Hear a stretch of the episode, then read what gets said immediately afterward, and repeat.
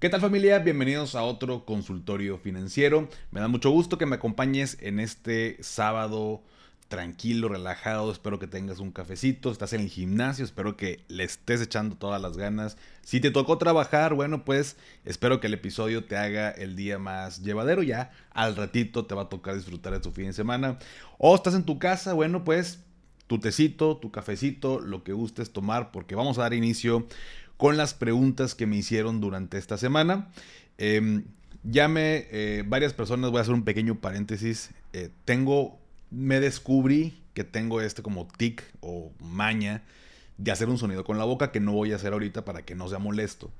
Eh, ya me lo confirmó la china, ya me dijo de que es que cuando le tomas al café luego haces un, un sonido. Así que les prometo que me voy a concentrar para no, no hacerlo y que no sea desagradable. Que lo único agradable sea el traguito al café y que se les antoje tomar un rico café o su sodita, su chevecita, su vinito. Mm, como el que tengo yo aquí. Pero bueno, vamos a dar inicio con el episodio del día de hoy. Son cinco preguntas. Eh, agrupé todas estas preguntas porque algunas son de eh, corta respuesta, otras un poquito más extenso. Están muy interesantes y por ahí se quedaron otras que voy a dejar para el siguiente episodio para que no se haga tampoco tan tedioso. La primera pregunta me la manda Angélica Toledo y me dice, Paco, ¿cuánto cuesta morirse? Me dice, me refiero a qué es lo que hay que considerar y cuáles son las opciones para no dejar a tu familia desfalcada por un evento así de, de trágico.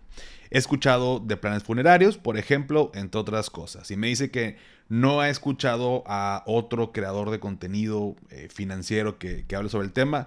Así que, Angélica, bueno, no sé si haya alguien que, que sí tenga este contenido.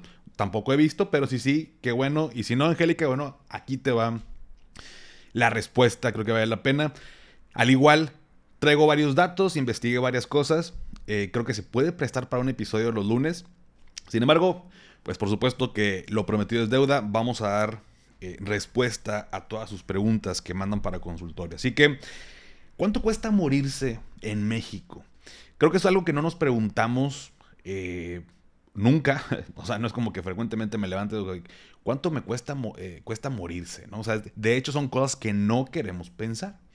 Entonces, cuando pasa un suceso de este tipo y no estás preparado, no estás preparada financieramente para, digo, emocionalmente creo que nunca vamos a estar preparados, pero em, financieramente, pues te puede llevar a endeudarte, te puede llevar a, tener que pedir prestado, a, o definitivamente darle un descanso a tu familiar o a, a, tu ser querido, pues que a lo mejor no es como el que hubieras querido. Entonces vámonos con unos datos.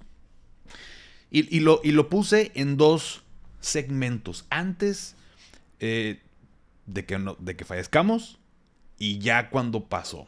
Te explico por qué. Antes de que yo muera y de que tú y de que todos vayamos a morir, podemos prevenir toda esta parte. Se dice que el costo promedio, eh, o bueno, expertos, eh, de acuerdo a lo que investigué, varios coincidían, en promedio cuesta morirse 50 mil pesos el, perdóname, sí, cuesta morirse 50 mil pesos. Entonces, pudiera ser que te cueste un poco más, pudiera ser que te cueste un poco menos, pero en promedio cuesta morirse 50 mil pesos. Y antes de que esto pase, podemos prevenir, por ejemplo, existen seguros funerarios y planes funerarios. No son lo mismo. Los seguros funerarios se contratan, y, y sorry, aunque suene bastante lógico, pero se contratan con una aseguradora. No todas las aseguradoras ofrecen seguros funerarios. Digo, es similar a un tema de seguro de vida. Aquí estamos hablando de, del, evento, del, funeral, ¿no? El, costo de la cremación o la inhumación, o sea, e, ese tipo de gastos. Entonces, existen seguros específicamente para ese, para ese momento. Entonces, yo puedo pagar una prima y hay una suma asegurada que cuando sucede el evento, bueno, pues me sirve para poder sobrellevar todos los gastos. Y la diferencia con los planes funerarios es que los planes funerarios los ofrecen normalmente las capillas. Em, aquí, por ejemplo, en, Monterrey, digo, sin afán de dar eh, un comercial, pero bueno, las más reconocidas, al menos aquí, este, que, a cada rato también te están hablando, y no sé de dónde sacan mi número, pero bueno, son las eh, Galloso, donde te ofrecen eh, planes donde tú vas pagando mensualmente cierta cantidad y te ofrece una serie de, cosas en el paquete que cuando llegara a pasar, bueno, ya, ya tienes todo cubierto. Y lo interesante de todo esto, porque de hecho hace algunos años mis padres adquirieron toda esta, esta parte, y es que analizando en números, sí te ahorras casi el 50%. Eh, o sea, si, si, lo pagas previo a que suceda y planeas de que de aquí a tres años voy a estar pagando tal mensualidad, porque creo que mis papás lo hicieron a tres años, eh, te ahorras el 50% a que si todo lo pagas en ese momento. Entonces, creo que es una buena idea prevenir antes, ya sea con un seguro funerario que pagas una prima y hay una suma asegurada y con eso lo que te alcance a cubrir. Eh, o bien con planes funerarios específicamente. Ahí sí, bueno, pues si el plan funerario me lo ofrece galloso, bueno, pues el funeral va a ser en galloso, ¿no? No es como que lo pueda hacer en algún otro lado, pero, pero bueno, ya cada quien, cada quien decide. Em, te ahorras hasta un 50%. Em, y por ejemplo, el, bueno, costo para el funeral, bueno, para los planes funerarios puede ir desde 900 pesos al mes. O sea, un plan funerario en una capilla puede ir desde los 900 pesos por mes hasta 200 mil pesos si así sea como one shot. Por supuesto que incluye muchas más cosas, pero imagínate el rango en el, en el que está. Eh, y de hecho, si mal no recuerdo, este plan por ahí andaba en total lo que pagaron este, mis papás entre 50 y 60 mil pesos. De, algo que pudiera, no por persona, por la eh, familia, ¿no? Entonces, de lo que pudiera llegar a costar. Entonces, toma en cuenta, tómense en cuenta esa parte. Ahora, ya pasó, ya fallecí, ¿no? O sea, ¿qué, qué es lo que, lo, lo, el costo que involucra toda esa parte del funeral? Bueno, pues está la cremación que puede ir de 6.700 o hasta 12.000, o sea, este ranguito de lo que se ofrece en el mercado aquí en México, de los 6.700 hasta los 12.000.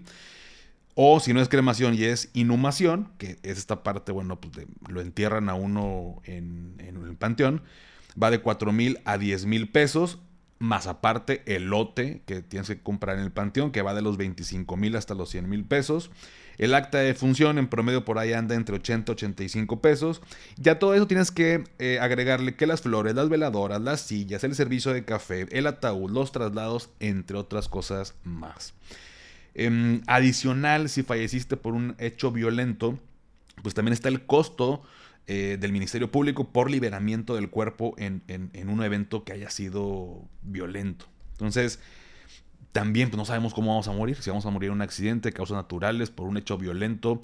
Eh, y métele, además, fallecí en otro lugar, en otro estado, en otro país, pues el costo también del, del traslado, ahí sí, pues es totalmente amplio. El costo va a depender si me muero en Ciudad de México si me muero en Nueva Zelanda, ¿no? Pues, entonces, digo, Estoy exagerando, pero bueno, no, no hay un promedio de costo, va a depender en dónde y bueno, pues el traslado del cuerpo, toda esta parte, trámites que tienen que hacer y, demás. Em, existen estos paquetes, los paquetes básicos, o sea, si tú quieres contratar un paquete básico, eh, hablando de, prevenir toda esta parte y hacerlo desde antes, va desde los 9 mil hasta los 45 mil pesos, un paquete básico. Em, por ahí investigué un paquete de inhumación, o sea, que te, entierra en el panteón, ¿no? Paquete memorial, ataúd, café y traslado por 43.643 pesos. Em, y en general, digo, resumiendo estos puntos, cremación, que hoy en día mucha gente opta, perdón, acabo de hacer el sonido, si, se dieron cuenta acabo de hacer el sonido, una disculpa. Eh, cremación, 6.700 hasta los 12.000. Eh, y la inhumación de 4 a 10 mil pesos más el lote en el panteón. Em, y también toma en cuenta, aparte de lo que investigué, que no siempre se puede eh, inhumar.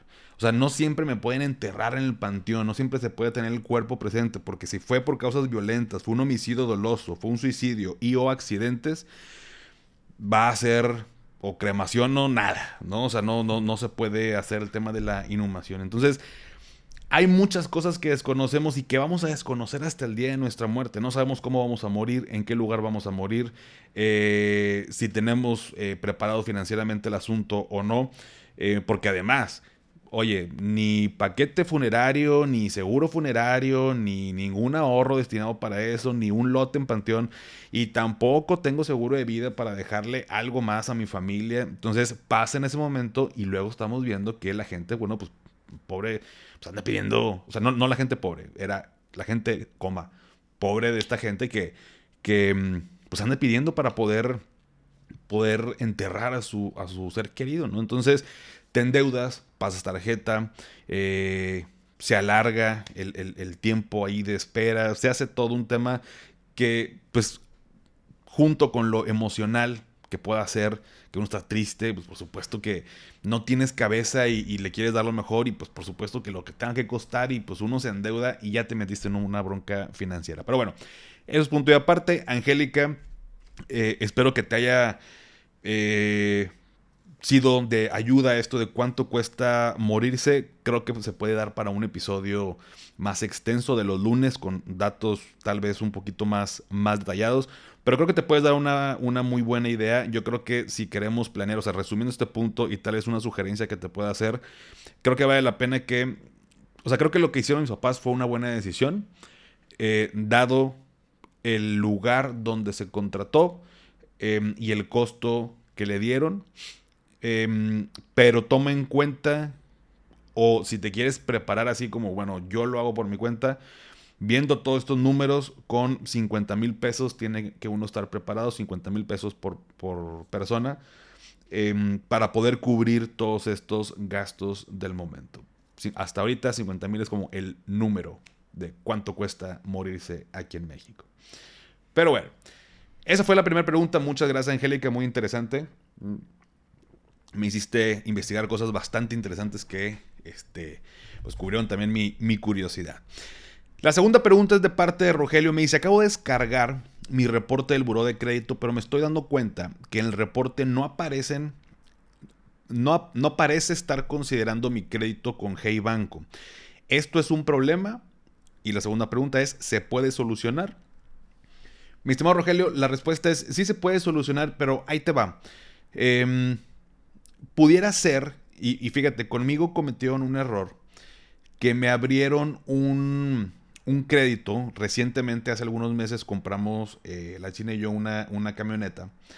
Em, y utilizamos el crédito de Hey Banco. Pero por alguna extraña razón que, pues bueno, ya investigué y no me afecta, no sé qué le pasó al ejecutivo. Eh, me lo abrieron como una cuenta empresarial.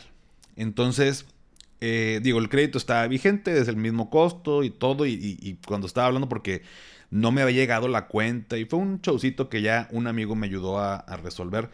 Em, me dijo finalmente una ejecutiva de que, oye, ¿sabe, sabe que tiene este, un, la cuenta es empresarial? Por eso no lo deja entrar en su portal en la parte de personas, sino en la parte de empresas. Yo, o sea, digo, soy independiente, pero no, no todo lo abro como persona física, ¿no? Total, que no me afecte y esto y lo otro. Y dije, bueno, ya. He estado ahí, estamos, estamos ahí con esa, con esa parte. Pero cuando descargué justo eh, cada año por ahí de marzo, entre marzo y abril, me acuerdo justo cuando tiene, que viene todo el tema de la declaración, yo descargo mi reporte del buro de crédito. Eh, y armo mi expediente en mi computadora. Tengo de, de varios años el, reporte. Digo, ya con la aplicación de Senfi, la neta, que me ha hecho un paro eh, y, me, ayuda como a estar monitoreando. Pero como quiera, tengo esta costumbre, ¿no? Entonces, descargué el reporte y resulta que no aparecía el crédito de Hey Banco. Ni como Hey Banco ni como Banregio. Entonces dije, ah, chis, por, o sea, ¿cómo puede ser que un crédito de una institución autorizada no me aparezca todo? Total, investigando pues justo como mi cuenta estaba como empresa, cuando tú entras a la parte de buró de a la página de buró de crédito, te da dos opciones, si eres persona física o si eres empresa. Y dije, a ver, por no dejar, eh, ah, te da como la opción de empresa o, eh, creo que persona física con actividad empresarial.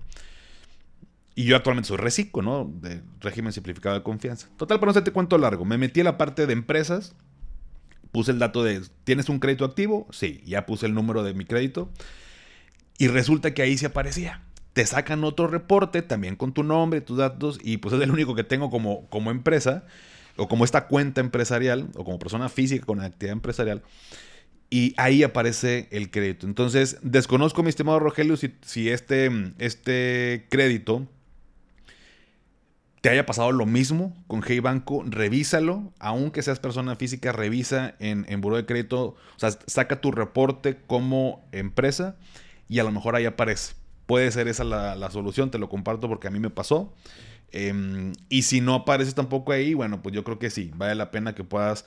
Em, en, en Buro de Crédito se puede levantar un reporte, pero yo primero preguntaría en Hey Banco. Eh, porque sí, definitivamente sí debe, aparecer y sí tiene solución, no te apures.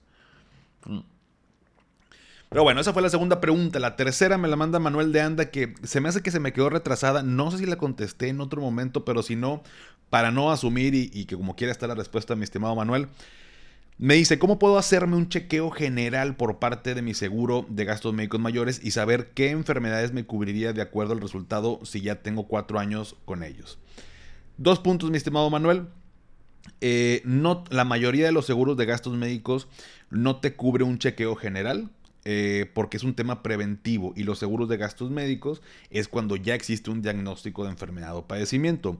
Si hay algunas pólizas, eh, y no voy a mencionar marcas para que también no se vea como tendencioso, pero sí hay algunas aseguradoras que manejan algo similar a seguros de gastos médicos menores donde sí hay un tema de chequeo general y algunas consultas, este, algunas que, son, que no son aseguradoras se le llaman ICES, que son instituciones de, eh, de salud, eh, pudieran tener ese tipo de, de productos. Ahora, eso es como información aparte porque la realidad, si ya tienes cuatro años con ellos y te es un chequeo general y te sale un padecimiento, no te preocupes, ya está cubierta tu, tu enfermedad.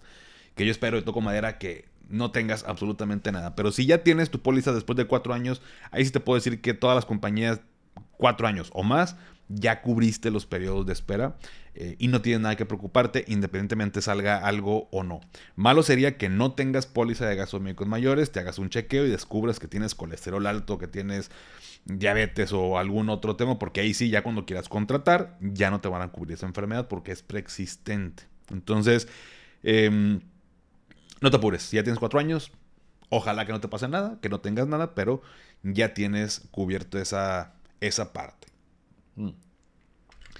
Eso por ese lado. Y la cuarta pregunta, mi estimado Alan López me dice, ¿qué sabes de instrumentos para irle haciendo un cochinito a hijos, sobrinos y o menores de edad? Sé que está CETES Directo Niños, Cubo Financiero y no sé si haya herramientas tipo fideicomisos. Eh, otras preguntas serían, ¿todos los impuestos los estaría cobrando SAT al aportador? Eh, al retirar los fondos, ya no descontarían impuestos, sea cual sea el plazo durante el que se, tuvo, se estuvo invirtiendo. Eh, ¿Y a qué cuenta se retiran los fondos si estamos hablando de menores que, de edad, pudiendo ser niños de 0 a 12 años? Entiendo que los bancos solo generan cuentas de ahorro a mayores de esta edad. Mi estimado Alan, efectivamente, mira, un menor de edad, pues por supuesto que no puede abrir, como bien lo mencionas, una cuenta en, un banco. Cuando abrimos, eh, hay también ahí el Afore, el Afore Niños y, cuentas. Me acuerdo que en su momento, cuando estaba niño, mis papás me abrieron una cuenta en Bancomer, cuando era Bancomer, eh, que se llamaba Junior, Bancomer Junior, y tenía una tarjeta verde así como muy colorida, tipo así como para los niños. Em, y ahí me iban haciendo un ahorro, me depositaban parte de mis domingos por allá y bueno, se iba haciendo esa cuenta. La verdad es que no sé qué le pasó a ese dinero, yo creo que eso paz lo sacaron cuando tuvimos apuros económicos, pero eh, han existido como estas cuentas de banco. Eh, ahorita creo que una manera muy, muy padre de hacerlo es a través de CETES Directo Niños, como bien lo mencionas. Pero para todo esto, justo si te quieres meter a CETES Directo Niños, cuando quieres abrir la cuenta, la cuenta tiene que ser de un mayor de edad. Al final del día, digamos que tú le estás abriendo a su nombre, eh, o sea, al, nombre del niño, pero el que aporta eres tú. Eh, al que en dado caso le cobran impuestos, pues es, a ti. Eh, y si retiras el dinero, es a tu cuenta. O sea, no, no hay manera de que el menor de edad pueda tener control sobre eso hasta que ya cumpla pues la mayoría de edad. Entonces, por lo pronto, y de hecho, te directo niños, también para que todo el mundo sepa, puedes abrirle tanto sea tu hijo o puede ser tu sobrino, puede ser tu ahijado. Em, pero bueno, la, persona que va a aportar pues tiene que abrir esta cuenta y para hacerlo tienes que tener tú una cuenta en sets, ¿no? Entonces, no, no, puede ser nada más set directo niños, sino que está ligado a tu cuenta de, de CETES tú como, como persona. Entonces, eh, creo que son las opciones. En bancos te pueden abrir una cuenta, al menos ahorita por tema de rendimiento y por la edad que tienen, creo que CETES directo puede ser una muy buena opción. Eh, tengo eh, por ahí colegas, personas que lo que hacen es que les van creando un fondo de inversión. No hay como un fondo de inversión para niños. Sin embargo, ellos hacen un portafolio. Por ejemplo, eh, crean como esta estrategia a través de GBM y es para la educación de mi hijo. Entonces, pues ya invierten en ETFs, en, este, pues algunos en acciones, en fibras y demás, eh, pues, a renta variable, porque bueno, pues por los años que le faltan, 18 años para, para, que llegue, bueno, pues es un muy buen tiempo para tomar ciertos, ciertos riesgos, pero bueno, insisto, cada quien le va haciendo su propia estrategia. Y te Directo Niños, pues de pronto está como muy enfocado y el concepto y, y está pues más a la segura, definitivamente por ser CETES, pero todo el tema de impuestos eh, eh, y demás es, es, para ti. Al igual como cuando inviertes en CETES, que quiere retirar, hay una retención, igualito, igualito, igualito, ¿sale? Digo, según yo, esa es la, duda. Si no, mi estimado, eh, mándame mensajito y lo, y lo rebotamos. y por supuesto, parte de la información lo consulté en, en la página de CETES Directo Niños y por ahí un par de, de recursos más. Y la última pregunta, Estefanía, me dice, eh, Paco, hace unos días una amiga me comentó que ella tiene la tarjeta de crédito de Liverpool y un agente en la tienda le había dicho que el monto que debía cubrir cada mes era el de pago mínimo más meses sin intereses. Qué mendigo esa gente, ¿eh? Si, me estás viendo este video, te le pasaste de lanza a la amiga de Estefanía. ¿eh? Respecto a los otros montos, pago mínimo y pago para no generar intereses. Eh, pero no le quedaba claro si estaba pagando intereses o no sobre lo que debía al cubrir solo ese monto. Yo no manejo tarjeta de crédito y estuve investigando, pero la verdad no me ha quedado claro el asunto. Espero me puedas ayudar. Muchas gracias. Gracias, Estefanía. En la semana publiqué un video, un reel, chequenlo, que eh, hizo un ejemplo de cómo se interpreta un estado de cuenta de una tarjeta de crédito. Ahí viene este concepto, pero para contestar la pregunta, en el estado de cuenta vas a ver Así como eh, tu amiga Estefanía, que tienes pago mínimo, pago para no generar intereses y pago mínimo más meses sin intereses. Porque resulta que yo puedo tener consumos normales, vamos a llamarlo así, durante un mes con mi tarjeta. Y también puedo tener compras que hice a meses sin intereses. Por ejemplo, un producto a 12 mil pesos a 12 meses sin intereses. Entonces cada mes estoy pagando mil pesos, ¿no? Sin ningún tipo de interés. Así es la promoción. Entonces, si yo durante el mes aparte gasté 4 mil pesos con mi tarjeta, pues ese mes tengo que pagar eh, lo que me toca de los meses sin intereses más el consumo de ese mes pues, para que no pague ningún tipo de interés. Y ese saldo te va, te va a salir en el concepto pago para no generar intereses. Si, sin embargo, el, hacer el pago para no generar intereses no significa que vayas a dejar en ceros a tu tarjeta, porque recordemos que tienes una promoción a meses sin intereses. Entonces el siguiente mes, aunque no gastes absolutamente nada con tu tarjeta, te va a salir a pagar los mil pesos de la promoción. Hasta aquí creo que vamos bien.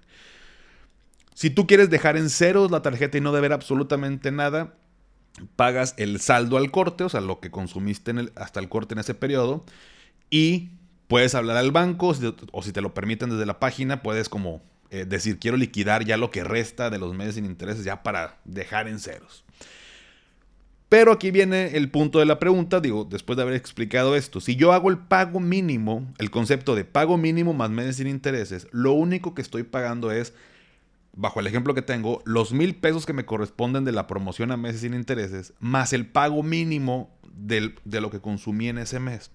Y resulta que el pago mínimo es la mayoría intereses y muy poquito capital. El pago mínimo solamente es para que no te bloqueen tu tarjeta ni tu línea de crédito y que esté como vigente, pero no estás abonándole casi nada a tu deuda. Entonces, ¿qué es lo que le conviene al banco? Pues que hagas el pago mínimo más meses sin intereses. Y lo que más le conviene es que nada más hagas el pago mínimo, porque así pues ahí la mantienes vigente, pero pues te voy a atorar con intereses para el siguiente periodo porque no me está saldando lo que consumiste. Entonces, en resumen, ¿qué es lo que tengo que hacer? O tu amiga Estefanía en, esto, una es no hacerle caso a la gente que está en Liverpool. Y dos, hacer el pago que dice pago para no, eh, no generar intereses. Ese es el pago que tienes que hacer cada mes. Si tú lo haces cada mes, te aseguras no pagar un solo peso de interés. Eh, y, bueno, pues nada más planea bien porque si tienes promociones a meses sin intereses, bueno, pues eh, aunque hagas el pago de ese concepto, los siguientes meses pues vas a seguir pagando la, promoción, pero digo, es lo normal. Eh, y ya si quieres saldar y dejar en cero su tarjeta, bueno, liquidas toda la promoción más lo que consumiste ese mes. Entonces, no lo hagan, no hagan el pago mínimo más meses sin intereses. Si se lo dijo, pues a lo mejor voy a dar el beneficio de la duda que el cuate no sabía. Eh, esa es la única explicación, porque si sabía, pues lo único que está haciendo es que sí le va a estar generando intereses a tu amiga si hace el, ese pago, el del pago mínimo más meses sin interés. Ojo, ojo con eso. Pero bueno, familia, bueno, pues esas fueron las preguntas que tuvimos para este sábado. Eh, únete al grupo de Telegram para que me puedan mandar tus dudas. También por correo, también por Instagram, no te apures. Si tienes Telegram, es mucho más fácil reunir todas las preguntas por ahí porque todos los lunes les mando el episodio que se estrena eh, eh, ese día y ahí mismo me, pueden ir posteando las, las, preguntas. Como quiera te voy a dejar la liga en la descripción. Em, sígueme en Instagram, TikTok, Facebook, Trek, bueno, Twitter iba a ser Twitter, pero ya es X, eh, como Finanzas y Café. Suscríbete a mi canal de YouTube que se llama igual, Finanzas y Café. Dale a seguir en Spotify y en Apple Podcast para que te aparezcan los episodios en automático como cada sábado. Y si todavía no has calificado el podcast en Spotify desde la aplicación, me ayudarían muchísimo si me regalas 5 estrellas. Obviamente solo si te gusta el contenido y esto me ayuda a llegar a más personas. Al igual en Apple Podcast me puedes dejar 5 estrellas o una reseña. Eso eh, de verdad que me ayuda bastante, bastante. Eh, e insisto, solo si te gusta el contenido. Pero bueno, antes de despedirme, recuerda, haz lo que te haga feliz, tómate un rico café, te mando un abrazo y espero que tengas un excelente fin de semana. Hasta pronto. ¿Nunca te alcanza para lo que quieres? ¿Le tienes miedo al crédito, los seguros, las inversiones, al pues no te preocupes más, estás en el anuncio de 30 segundos correcto. Bienvenido a Maldita Pobreza. En este podcast te daremos hacks para entender tu seguro de gastos médicos, sobrevivir al hot sale o el buen fin, ahorrar e invertir en bienes raíces. Maldita Pobreza, producido por Sonoro. Busca Maldita Pobreza en cualquier plataforma de podcast.